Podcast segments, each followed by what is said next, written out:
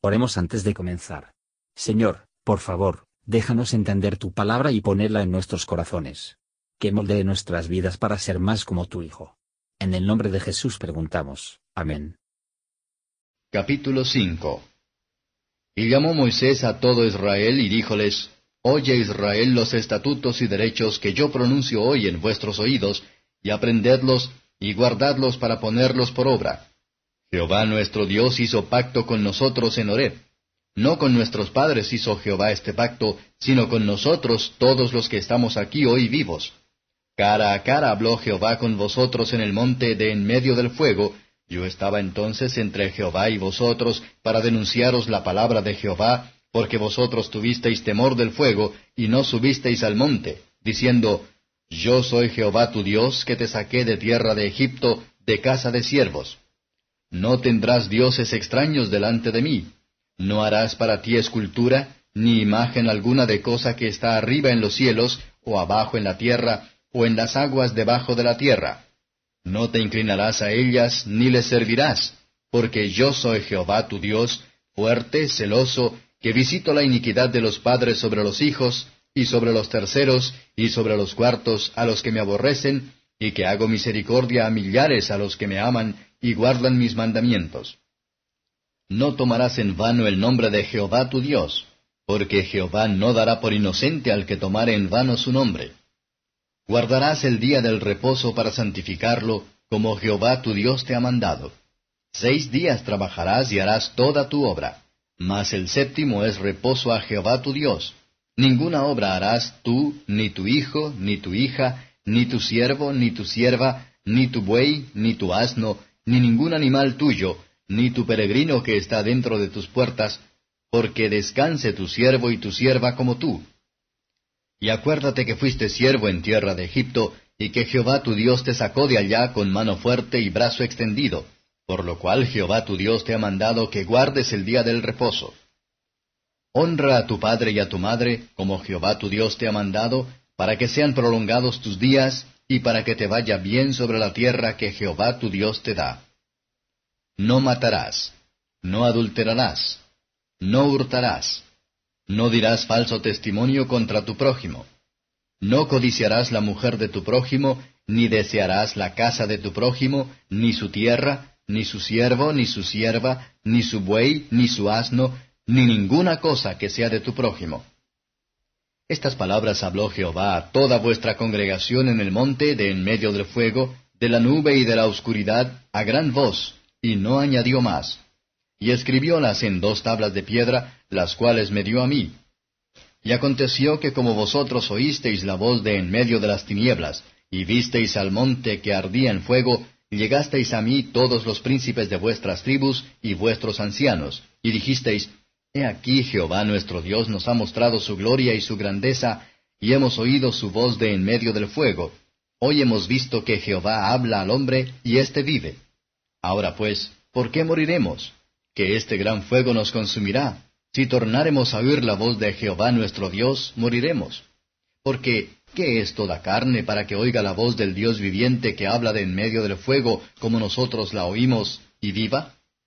Llega tú y oye todas las cosas que dijere Jehová nuestro Dios, y tú nos dirás todo lo que Jehová nuestro Dios te dijere, y nosotros oiremos y haremos. Y oyó Jehová la voz de vuestras palabras cuando me hablabais.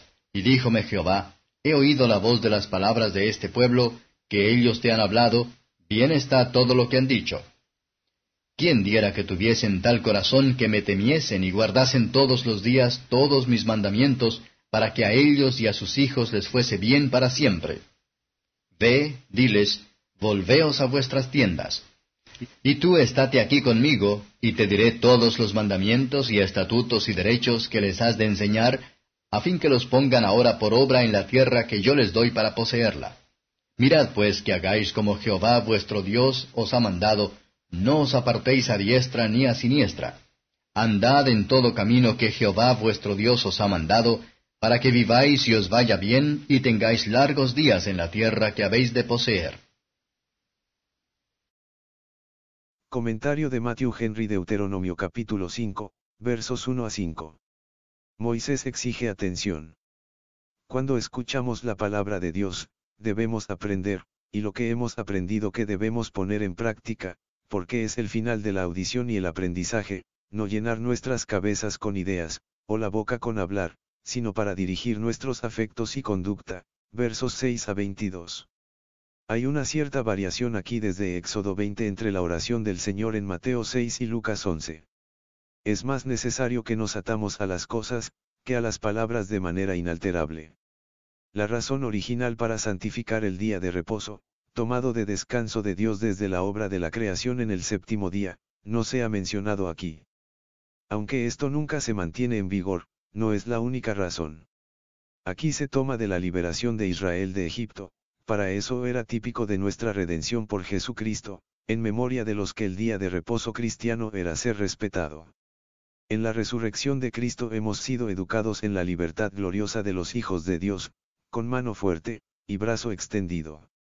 Qué dulce es a un alma verdaderamente angustiado bajo los terrores de una ley quebrantada, para escuchar el lenguaje moderado y alma reactivación del Evangelio, versos 23 a 33.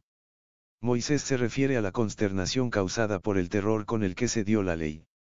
Apariciones de Dios siempre ha sido terrible para el hombre, desde la caída.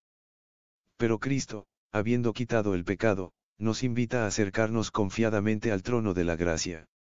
Ellos estaban en una buena mente, bajo las fuertes convicciones de la palabra que escucharon. Muchos tienen sus conciencias sobresaltado por la ley que haga que no purificada, promesas justas son extorsionados de ellos, pero no hay buenos principios son fijos y arraigados en ellas. Dios muestra lo que dijeron. Él desea el bienestar y la salvación de los pobres pecadores. Él ha dado abundantes pruebas de que lo hace, Él nos da tiempo y espacio para arrepentirse. Él envió a su Hijo para redimirnos, prometió a su Espíritu a los que oran por Él, y ha declarado que Él no se complace en la ruina de los pecadores. Sería bien con muchos, si siempre había un corazón en ellas, ya que parece ser a veces, cuando están bajo la convicción de pecado, o las reprimendas de la providencia, o cuando vienen a buscar la muerte en la cara. La única manera de ser feliz, es ser santo. Decida los justos, que el castigo fuera bien a ellos. Que los creyentes hacen que sea cada vez más su estudio y deleite, para hacer lo que el Señor Dios lo ha mandado. Gracias por escuchar y si te gustó esto, suscríbete y considera darle me gusta a mi página de Facebook y únete a mi grupo Jesús Answers Prayer.